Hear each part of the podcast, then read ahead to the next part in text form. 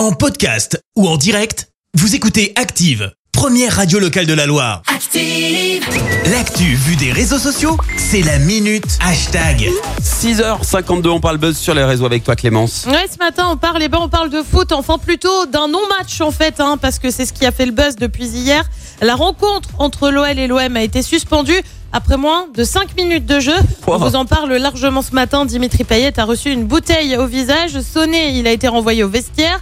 La rencontre a ensuite été suspendue, sauf que bah, après deux heures d'attente, l'arbitre a finalement décidé de l'arrêter tout court. Résultat, eh ben, le hashtag OLOM ce matin, c'est 146 000 tweets. Ah, j'imagine, Payet, ouais. 80 000 tweets, tour d'horizon forcément ce matin, avec d'abord des supporters énervés par des incidents qui commencent à devenir fréquents en Ligue Ouais. 1. Tu retrouves des sidérés, c'est quoi l'intérêt? Euh, d'Eric et Claire Je suis supporter lyonnais, mais ce match est exactement la raison pour laquelle je ne regarde plus le foot. Euh, Sébastien ne décolère pas. 5 heures du matin, je suis debout, je n'en reviens pas du match d'hier.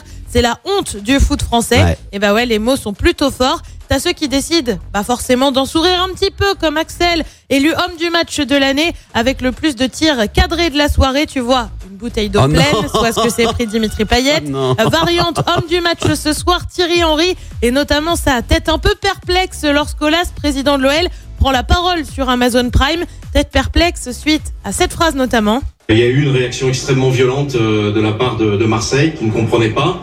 Oui, alors au départ, faut quand même expliquer que c'est un joueur de Marseille hein, qui est blessé. Du Ouais. coup, c'est difficile de comprendre la réaction violente de Marseille, tu vois. Le président de l'OL a aussi parlé de cas isolés.